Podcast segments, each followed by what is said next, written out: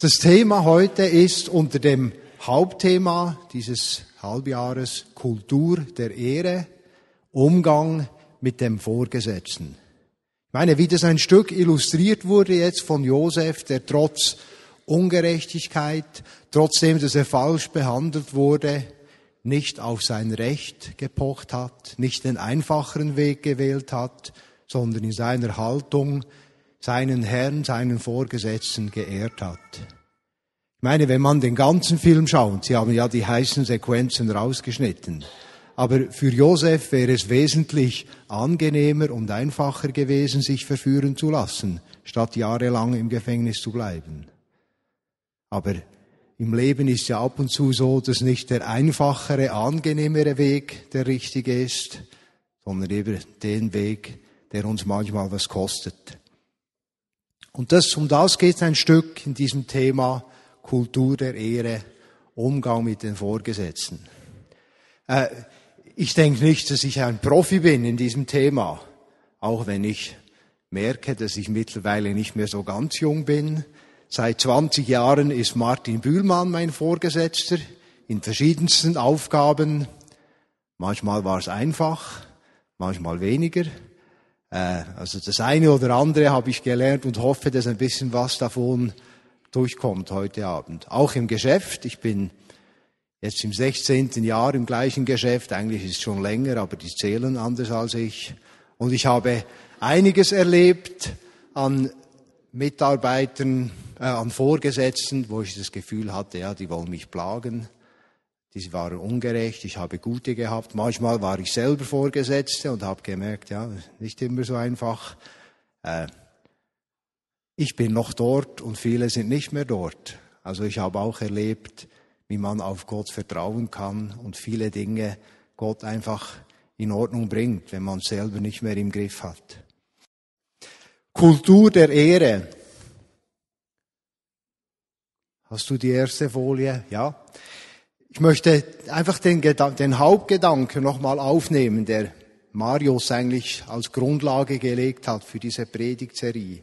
Es geht darum, dass ich mich in meinen Werten, also was mich bewegt, wie ich die anderen behandle, nicht beeinflussen lasse durch die Schwächen der anderen, sondern eigentlich von der Haltung dem Herzen des Jesus für andere Menschen hat. Also Kultur der Ehre, Ehren, Akzeptieren hat damit zu tun, dass ich nicht das Verhalten des anderen mich bestimmen darf, sondern ich frage zuerst, was ist die richtige Haltung? Was ist eigentlich so als Kern hinter diesem Gedanken der Kultur der Ehre? Nächste Folie, gerne.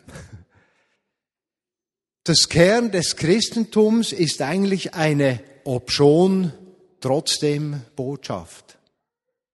Ich will das ein bisschen erklären. Wenn man so die Bibel durchliest, im Neuen Testament, was Jesus für uns getan hat, können wir sagen, obschon wir Feinde Gottes waren, ist Jesus trotzdem für uns gestorben.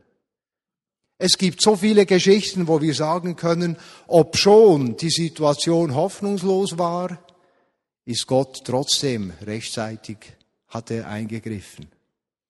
Ob schon Petrus Jesus verleugnet hat, hat Jesus ihn trotzdem als Apostel freigesetzt und ihm vertraut. Ob schon Josef ungerecht behandelt wurde und jahrelang ungerechtfertigt im Gefängnis war, ist er trotzdem zum Vize-Regierungschef und ja, äh, Herrscher des Landes geworden. Ob schon du und ich nicht so sind, wie wir sein sollten, hat Jesus trotzdem einen guten Plan für dein Leben und für mein Leben. Und sein Plan ist stärker als unsere Schwachheiten. Ob schon dein Vorgesetzter, dein Chef, dein Vater, deine Mutter, dein Lehrer, dein Pastor, wer auch immer, Fehler machen und Schwache, Schwächen haben, kannst du ihn trotzdem ehren und akzeptieren und dich für ihn einsetzen. Versteht hier dieses Wechselspiel? Ob schon so viel dagegen spricht, gibt es ich nehme dieses Wort wieder auf, diesen Perspektivenwechsel. Wenn wir aus dem Obschon das Grund gibt, aufzugeben, sich aufzuregen oder was auch immer, die Perspektive auf Jesus bringen, dann gibt es ein Trotzdem. Und das ist die Grundlage eigentlich, dass wir diese Kultur der Ehre leben können. Die nächste Folie. Das ist auch der Grund, dass sowohl im Alten wie im Neuen Testament wir aufgefordert sind, richtig mit Fehlern der anderen umzugehen. In Sprüche 17.9 heißt es, wer über die Fehler der anderen hinwegsieht, gewinnt ihre Liebe. Wer aber Fehler immer wieder ausgräbt, zerstört jede Freundschaft. Oder im ersten Petrus, wo der Petrus sagt im Neuen Testament, vor allem aber lasst nicht nach, einander zu lieben, denn Liebe sieht über Fehler hinweg. Es klingt ja schön, he? Fehler zudecken, das haben wir auch gesungen im Worship. Aber die Frage, ist es nicht ein bisschen billig? Spielt es keine Rolle, wenn die anderen Fehler machen? He? Einfach Schwamm drüber, Augen zudrücken. Wenn wir das Alte Testament lesen, wo es heißt, ohne Blutvergießen gibt es keine Sündenvergebung, das ist eine Wahrheit im Anderen Testament. Warum kann das Neue Testament einfach sagen, echte Liebe deckt Fehler zu? Was ist dahinter? Was hat geändert vom Alten zum Neuen Testament? Es ist das, was Jesus für uns getan hat. Er ist gestorben. Er hat sein Blut vergossen. Er hat die Schuld auf sich genommen. Er ist gerade gestanden für meine Fehler und für die Fehler der anderen. Darum kann ich sie zudecken. Versteht ihr? Es ist nicht ein billiges über die Fehler hinwegschauen, sondern das unendliche Werk, das Jesus für uns getan hat, dass er für unsere Schuld gestorben ist, diesen Wert eben wertschätzen und sagen, ja, wenn Jesus bezahlt hat, wenn Jesus die Sache in Ordnung gebracht hat, dann muss ich nicht auch noch sauber drauf sein. Dann muss ich nicht auch noch verlangen, dass Rechtfertigung geschieht. Kannst du zwei Folien nach vorne gehen. Das ist die Grundlage eigentlich zum Thema Umgang mit unseren Vorgesetzten. Und so eine Stelle, wo das Neue Testament uns anspricht, wie wir umgehen sollen, ist in Epheser 6, 5 bis 9. Ihr Sklaven oder ihr Angestellten, damals war das noch das Gleiche, heute manchmal auch, aber äh, gehorcht euren Herren, ehrt und achtet sie, dient ihnen so aufrichtig, wie ihr Christus dient. Tut dies nicht nur vor ihren Augen, um von ihnen anerkannt zu werden, ihr sollt vielmehr als Diener Christi bereitwillig und gerne den Willen Gottes erfüllen. Arbeitet mit Freude als Christen, die nicht den Menschen dienen, sondern dem Herrn. Er wird jeden der verdienten Lohn geben, ganz gleich, ob jemand Sklave ist oder frei.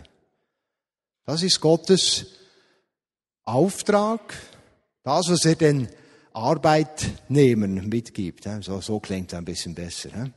Und dann Gottes Haltung für den Arbeitgeber oder die Bosse. Auch ihr Herren, behandelt eure Sklaven, wie es Gott gefällt. Schüchtert sie nicht mit Drohungen ein. Denkt immer daran, dass ihr denselben Herrn im Himmel habt wie sie.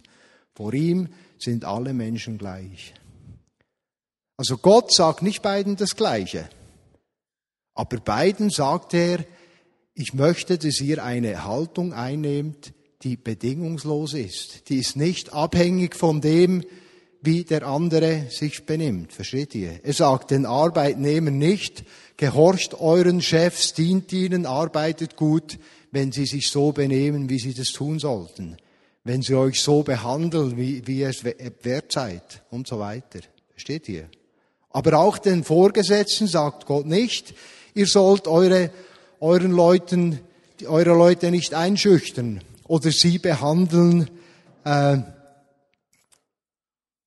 so, dass ihr dran denkt, dass ihr ja den gleichen Herrn habt, wenn sie sich gut benehmen. Diese Bedingung steht nicht drin. Also es geht darum, dass wir nicht zuerst fordern, sondern bereit sind, zuerst unseren Teil beizutragen. Die nächste Folie bitte. Es gibt ja auch zwei Tatsachen, die das wieder über diesen Gedanken übernehmen. Die eine Tatsache ist, dass Mitarbeiter dann motiviert sind, wenn sie ernst genommen sind, wenn sie wahrgenommen werden, wenn sie Anerkennung erhalten. Das kennen wir. He? Das tut gut, da ist man motiviert. Aber genau gleich stimmt es, dass Leiterschaft nur funktioniert, wenn sie anerkennt ist. Wenn du als Leiter Leute anleiten sollst, Verantwortung hast für Leute, die dich nicht akzeptieren, dann wird es sehr schwierig. Wenn jetzt die Leiter sagen würden, ich gebe dir erst Wertschätzung oder ich nehme dich erst, erst ernst, wenn du mich als Leiter akzeptierst, also zuerst Bedingungen stellst, dann kommt es nicht gut. Und das Gleiche, wenn wir als Angestellte sagen, okay Chef, wenn du meinen äh, Erwartungen entsprichst, wenn du dich so benimmst, wie ich das erwarte und wie ein guter Chef sein soll, dann akzeptiere ich dich. Das wird nicht funktionieren. Es geht darum, dass beide Seiten den ersten richtigen Schritt tun. Und ich kann meinen Vorgesetzten freisetzen, ein guter Vorgesetzter zu sein, wenn ich ihn akzeptiere, wenn ich zu ihm stehe, wenn ich ihn unterstütze, nicht weil er so gut ist, sondern weil ich es für Gott tue. In Sprüche 27, 18 sagt uns die Weisheit des Alten Testamentes was dazu. Der Vergleich, wer seinen Feigenbaum pflegt, kann die Früchte ernten. Wer sich für seinen Herrn einsetzt oder seinen Vorgesetzten, der findet Anerkennung. Was ist besonders an der Pflege von Bäumen? Also ich bin kein äh, Baumgärtner, aber Gott ist mir entgegengekommen. Vorletzte Woche haben sie um unser Haus die Bäume geschnitten und das hat mir ein bisschen Illustration gegeben. Eines ist relativ einfach zu merken. Bis ein Baum Frucht trägt, braucht es viel Zeit. Also vor dem Herbst passiert da nichts. Du kannst noch so alles richtig machen, es braucht Zeit und Geduld. Ich denke, das ist eine Lektion. Das zweite eben, was ich gesehen habe, um unser Haus herum im Frühjahr, wenn man will, dass der Baum gut wächst und mal Früchte trägt, wird er zuerst abgeschnitten. Die stehen so richtig nackt da, die Bäume. Also damit meine ich nicht, dass wir unsere Vorgesetzten einfach bloßstellen sollen, dass sie einfach so nackt dastehen. Versteht mich richtig. Aber vielleicht müssen wir in uns unsere Vorstellungen, Erwartungen, äh, Bedingungen ein bisschen zurückschneiden und irgendwie sagen, Herr, ich will meinem Vorgesetzten so dienen, wie er ist. Und all die Vorbehalte, all die Erwartungen, vielleicht auch alle, soll ich dem sagen, Rachegelost ist vielleicht ein bisschen zu stark, aber all das, was in mir zurückgeblieben ist durch Fehler meiner Vorgesetzten, wenn ich will, dass es neu wachsen kann, muss ich das mal abschneiden lassen. Also meinem Vorgesetzten die Chance geben, wieder von vorne zu beginnen. Pflege eines Vorgesetzten, denke ich, hat viel zu tun auch mit Feedback. Und am besten beginnt man mit dem Positiven. Weil wenn das erste Feedback ein negatives ist und noch so, wie man es nicht tun sollte, ja, dann wird es relativ schwierig. Aber ich habe beispielsweise äh, mir etwas angewöhnt, gerade bei Chefs, die ich eigentlich daneben finde. Ich finde, also, ja, von dem ist nicht so viel zu erwarten. Wenn die mal was Gutes machen, irgendwie an meiner Mitarbeiterinformation etwas vorstellen und das richtig gut mache, machen, habe ich mir angewohnt, ein E-Mail zu schreiben und zu sagen, das war super. Nicht heucheln, aber jeder, auch ein schlechter Chef, macht gute Dinge. Und man kann ja den Blick eben auf die guten Dinge werfen und nicht auf die schlechten und so eine Basis schaffen. Ich habe dann gemerkt, nachdem man positive Feedbacks gibt, kann man das Gespräch auf einer ganz anderen Ebene weiterführen. Und manchmal gibt es dann auch die Momente, wo wir Gespräche suchen müssen, wo wir konstruktiv kritische Feedbacks bringen müssen.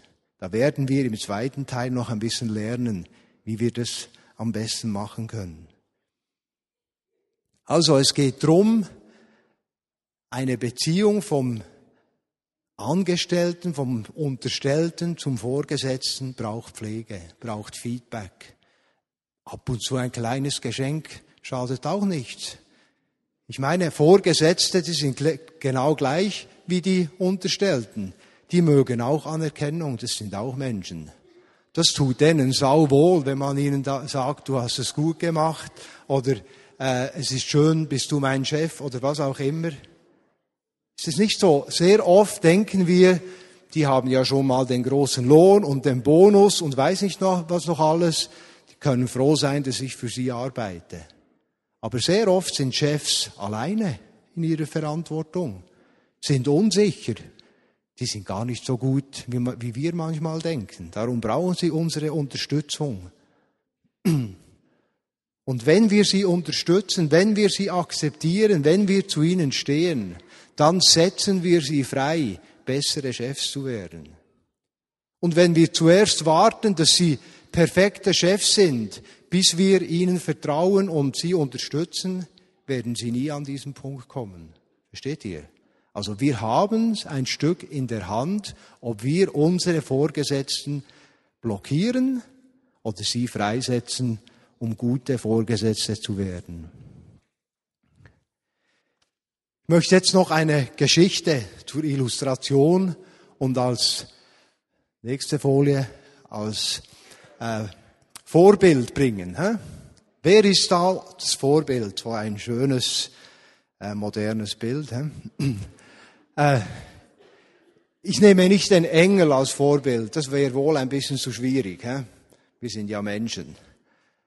Aber ich nehme auch diesen, nicht diesen Mann dort zum Vorbild. Ich werde nachher sagen, wer es ist, sondern zwischendrin, sieht man noch knapp, gibt's noch eine Eselin, ein Esel.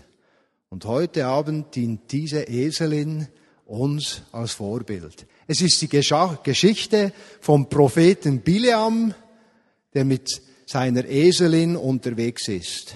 Eigentlich unterwegs auf verkehrtem Weg. Er hat sich unter Druck setzen lassen von den Moabitern, um das Volk Israel zu verfluchen. So, Biliam ist ein vollmächtiger Prophet. Man weiß, wenn der jemand segnet, ist er gesegnet. Und wenn der Biliam jemand verflucht, dann kommt's raus mit ihm. Und die Moabiter haben gedacht, okay, wir packen uns den und dann wird er uns Sieg über Israel verschaffen. Zuerst wollte er nicht gehen, am Schluss hat er nachgegeben. Und dort beginnt unsere Geschichte in 4. Mose 22. Nächste Folie bitteschön, können wir nachlesen. Also am Morgen stand Biliam oder satterte Biliam seine Eselin und machte sich mit dem Abgesandten der Moabiter auf den Weg. Darüber wurde Gott zornig.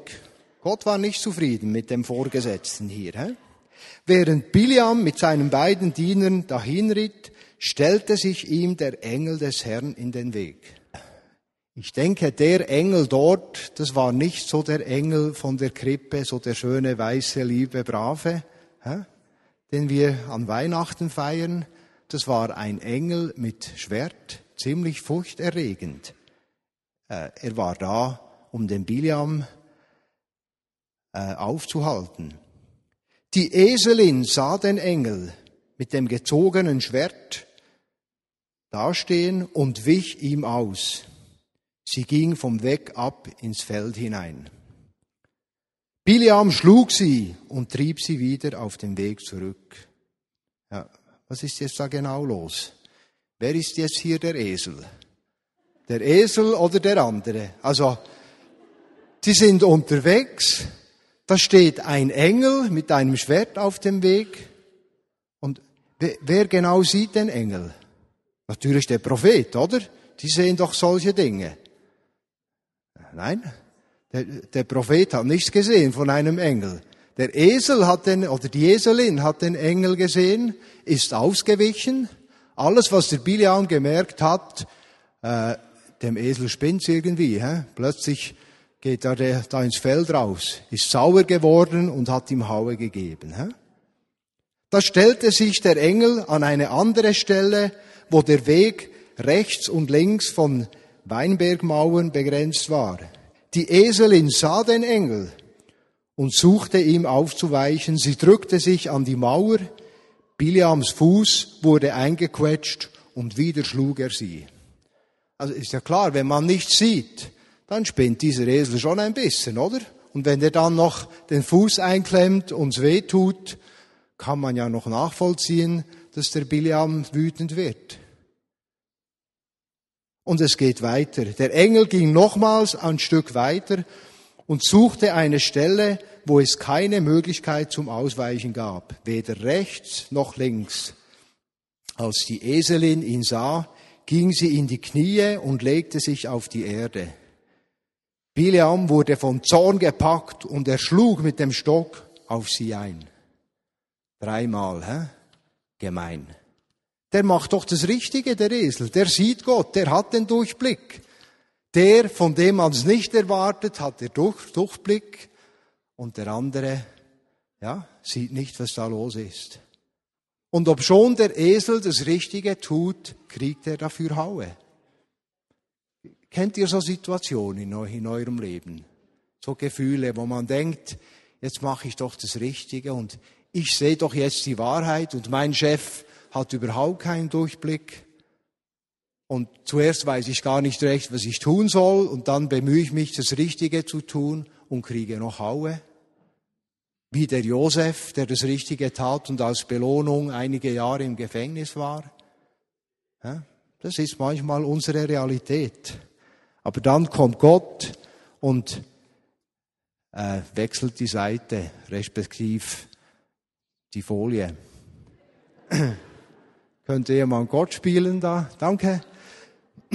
Nächste Folie, bitteschön. Der zweite Teil. Was geschieht da plötzlich? Da gab der Herr der Eselin die Fähigkeit zu sprechen. Ja, erstaunlich. Ein Esel, der plötzlich spricht. Dinge gibt in der Geschichte. Und was sagt der Esel zu Bileam? Du hast mich jetzt schon dreimal geschlagen. Was habe ich dir denn getan? Zum Narren hältst du mich, schrie Bileam. Wenn ich ein Schwert hätte, wäre es schon längst um dich geschehen.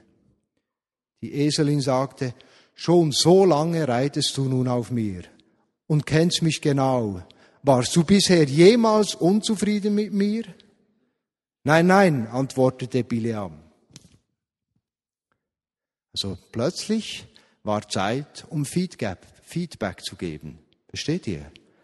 Gott hat eine Situation geschenkt, Gott hat dem Esel den Mund geöffnet. Gott selber dachte, jetzt reicht's jetzt muss ich eingreifen, aber Gott ist nicht selber eingegriffen, sondern er hat dem Esel plötzlich eine Fähigkeit verliehen, die er noch nicht hatte. Und wer von euch hat schon so Gesprächsseminare gehabt, Führungsausbildung, Kommunikationsausbildung, was auch immer, Umgang in Konflikten? Wer hatte das schon im Geschäft? Hä? Mögt ihr euch erinnern, was das Wichtigste ist beim Feedback? Nicht angreifen, nicht beschuldigen, nicht sagen, du gemeiner Biliam, du behandelst mich unrecht, was auch immer. Nein, der Esel hat das genau so gemacht, wie die Kommunikationsexperten sagen würden. Er hat Betroffenheit ausgedrückt. Er hat einfach gesagt, ja, jetzt hast du mich schon dreimal geschlagen, einfach eine Tatsache mal auf den Tisch oder auf den Weg geworfen. Was habe ich getan? Ich war doch immer treu, ich habe doch nur das Beste versucht, seht ihr? Kein Angriff, keine Beschuldigung. Wenn man Leute und insbesondere Vorgesetzte beschuldigt oder angreift, haben die eh die Tendenz, sich zu verteidigen. Da kommt man nicht weiter. Wenn man es macht wie der Esel, dann geschieht, was wir weiterlesen. Da öffnete der Herr ihm die Augen. Also aus dem guten, positiven, konstruktiven Feedback vom Esel war die Folge, dass plötzlich dem Biliam die Augen aufgingen. Und er sah den Engel mit dem Schwert mitten auf dem Weg stehen. Biliam warf sich vor ihm nieder, das Gesicht zur Erde. Warum hast du deine Eselin nun schon dreimal geschlagen? fragt nun der Engel. Der kommt jetzt und bringt Klarheit in die Situation. Ich selbst habe mich dir entgegengestellt, weil du auf einem verkehrten Weg bist. Aber deine Eselin hat mich gesehen und ist dreimal von mir ausgewichen. Du verdankst dir dein Leben. Denn wenn du weitergeritten wärst, hätte ich dich getötet. Nur sie hätte ich verschont. Ich habe Unrecht getan, sagt Biliam. Ist umgekehrt. Fantastische Geschichte. He? Nächste Folie bitte.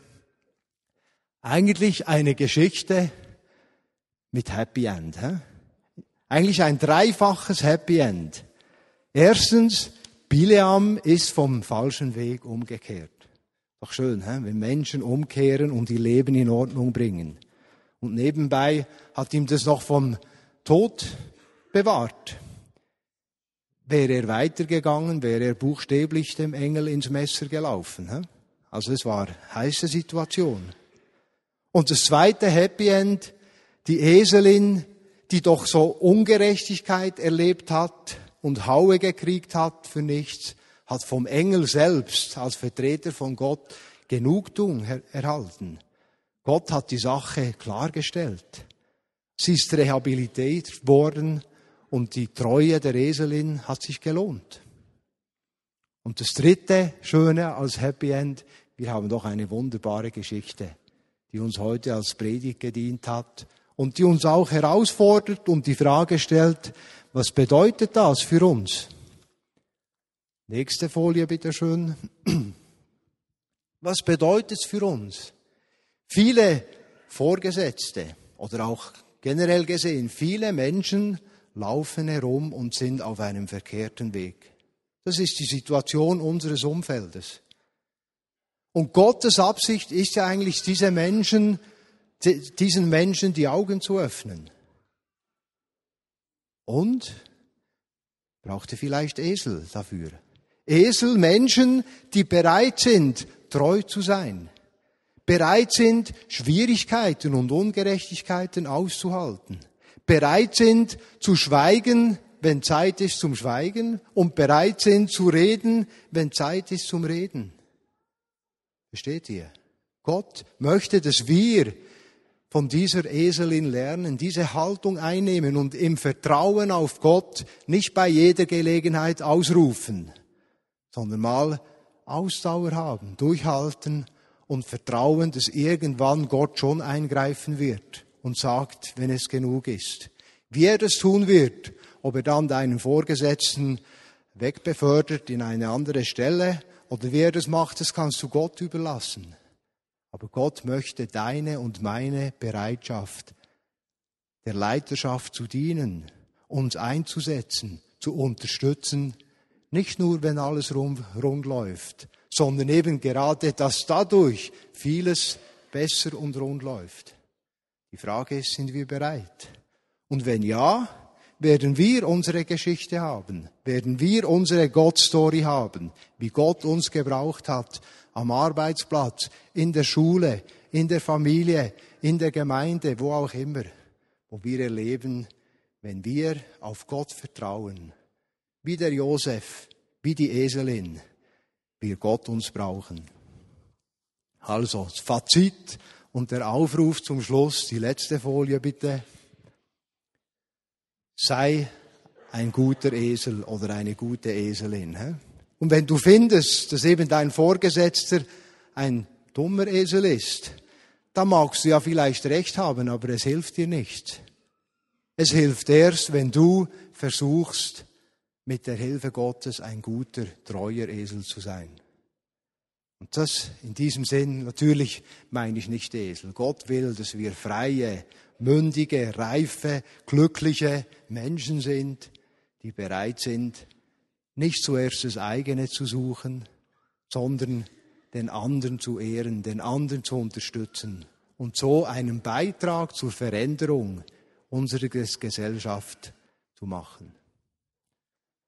Und ich, ich möchte euch einfach bitten, wenn du sagst, doch, ich möchte treu sein, bildlich gesehen, ich will ein guter Esel, eine gute Eselin sein, dann steh doch auf, damit Gott dir den Sattel auf den Rücken stellen kann.